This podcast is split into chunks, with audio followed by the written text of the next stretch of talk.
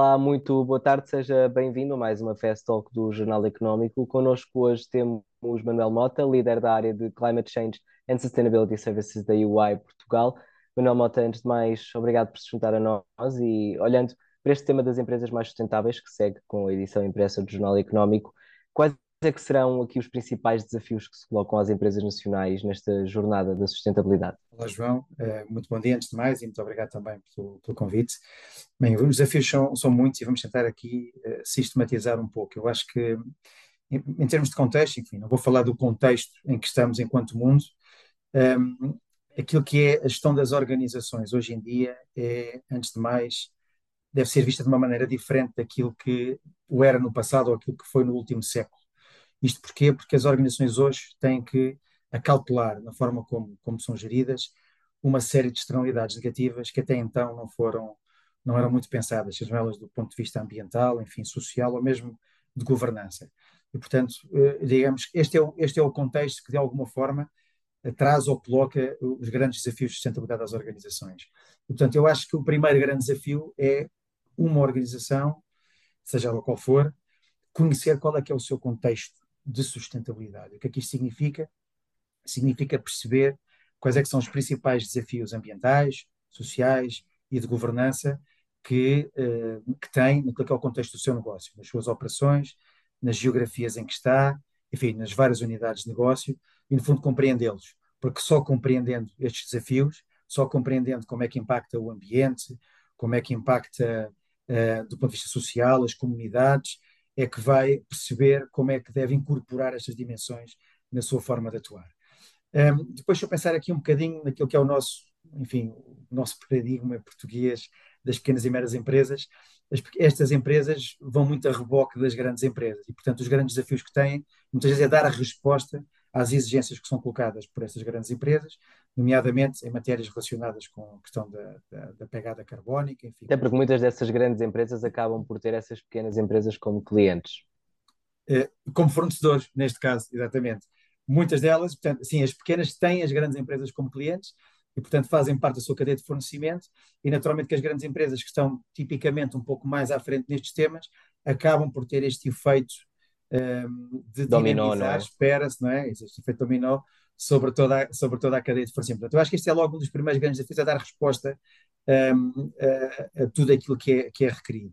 E, no fundo, o que está na base deste desafio é que depois as pequenas eh, empresas, as pequenas e médias empresas, não têm muita da informação que precisam para dar resposta uh, a tudo aquilo que lhes é exigido e, portanto, um, ou não a têm ou está muito dispersa pela, pela organização. E, portanto, isto vai mexer muito com, com processos, com controlos, com competências que são necessárias e, portanto, isto são desafios claramente das nossas pequenas e médias empresas. As grandes empresas também em Portugal vão, vão tê-lo e se virmos as, as, grandes empresas que vão ser agora abrangidas pela nova diretiva, uh, pela CSRD e pela taxonomia, eu diria que este, esta exigência, este desafio é, é exponenciado.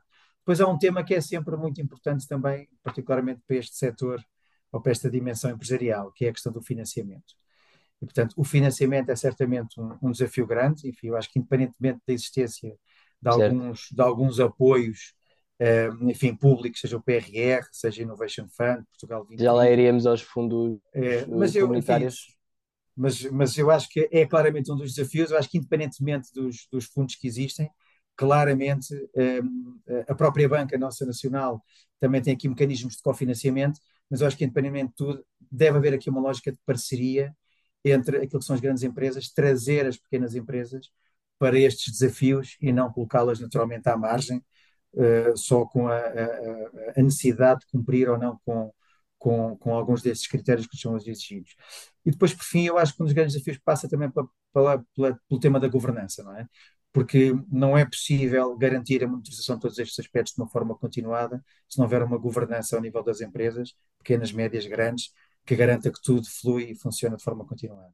Também importa não esquecer aqui o contexto também legislativo, uh, nacional e comunitário, e também uh, o cenário macroeconómico que enfrentamos daqui para a frente. A sustentabilidade, como sabemos, implica fortes investimentos por parte das empresas e, como dizia há pouco e bem, a grande maioria do tecido empresarial português é composto por PMEs, portanto, a capacidade de realizar esse investimento uh, é desde logo um, um desafio com estas metas comunitárias que temos pela frente, são elas muito ambiciosas. Uh, e com as matérias-primas cada vez mais caras, como é que as empresas devem agir uh, neste próximo ano? Bom, João, eu acho que para se agir num contexto deste tem que se agir com foco, uh, com muito foco. E, portanto, se por um lado estas pequenas e meras empresas e outras um pouco maiores têm este desafio de dar resposta a tudo aquilo que lhes é pedido, é importante que compreendam o tal contexto que eu dizia de sustentabilidade. Portanto, é importante que hajam não apenas a reboque daquilo que lhes vai sendo pedido, mas que hajam de uma forma estruturada. E, e independente de falarmos de mais pequenas empresas, não quer dizer que todas elas têm uma estratégia. É? Qualquer dono de negócio que criou um dado negócio numa dada altura pensou num produto, num serviço, num cliente, no mercado, numa localização, enfim, seja o que for. E, portanto, essas estratégias devem de facto ser repensadas e devem de facto trazer foco para aquilo que é, para aquilo que é o seu negócio. Porque muitas vezes o custo de não agir é muito maior do que qualquer custo associado a incorporar estas dimensões ambientais, sociais e de governança naquilo que são as suas estratégias corporativas. Portanto, eu diria que, particularmente, a resposta seria com, com foco e com não dispersão e não ir simplesmente atrás daquilo que lhes é pedido. Portanto, também com alguma prudência, ou seja, é possível que estas empresas consigam investir e apostar na sustentabilidade, até porque, por diretiva, têm que o fazer sem prejudicar a sua saúde financeira?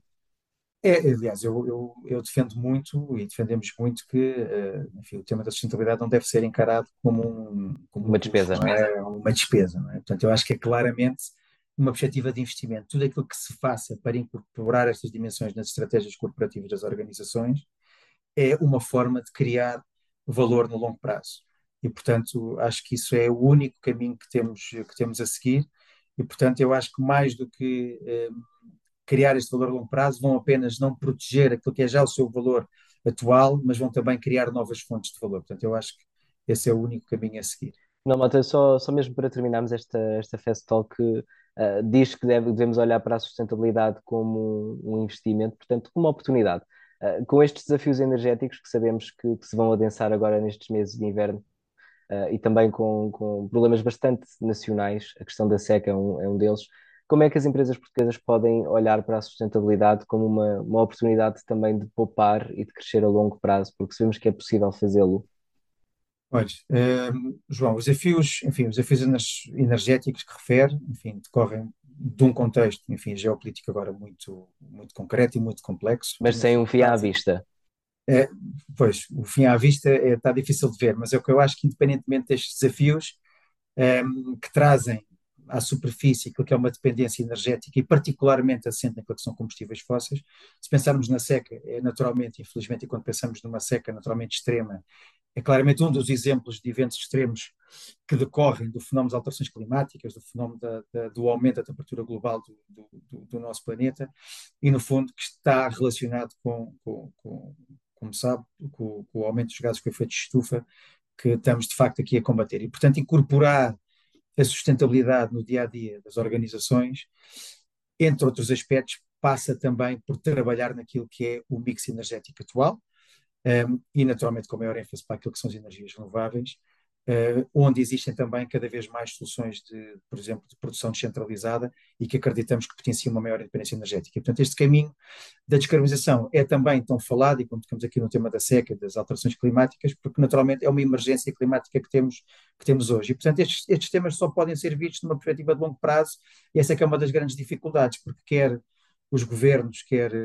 as administrações têm mandatos de muito, de muito, curto prazo e muitas vezes com objetivos também alinhados com esse, com esse mesmo prazo e, portanto, impossibilita que muitas vezes as organizações tomem medidas e os governos também a pensar de uma forma estruturada e de uma forma de longo prazo.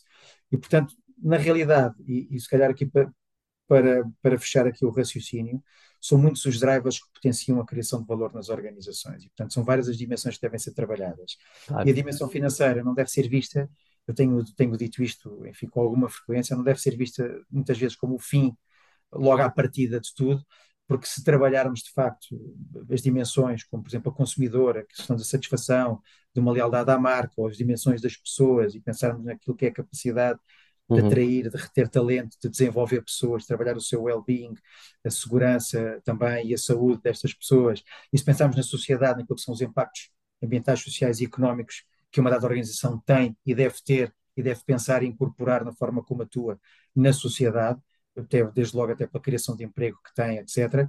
Naturalmente que aquilo que é o valor financeiro dessa organização vai ser exponenciado. com vendas, com margem, com otimização de custos, com melhores cash flows. E, portanto, o resultado financeiro, a dimensão financeira, é criada quando se trabalha e incorporam estas dimensões ambientais, sociais e de governança, ou de boas práticas e de ética naquilo que são uh, as atividades das organizações. Manuel Mota, muito obrigado por, eh, por ter aceitado conversar connosco nesta Fest Talk. Obrigado, João. Bom dia. Obrigado também a si que esteve desse lado a acompanhar. Já sabe que pode ver e rever esta e outras conversas sempre que quiser na JETV em jornaleconómico.pt. Fique bem.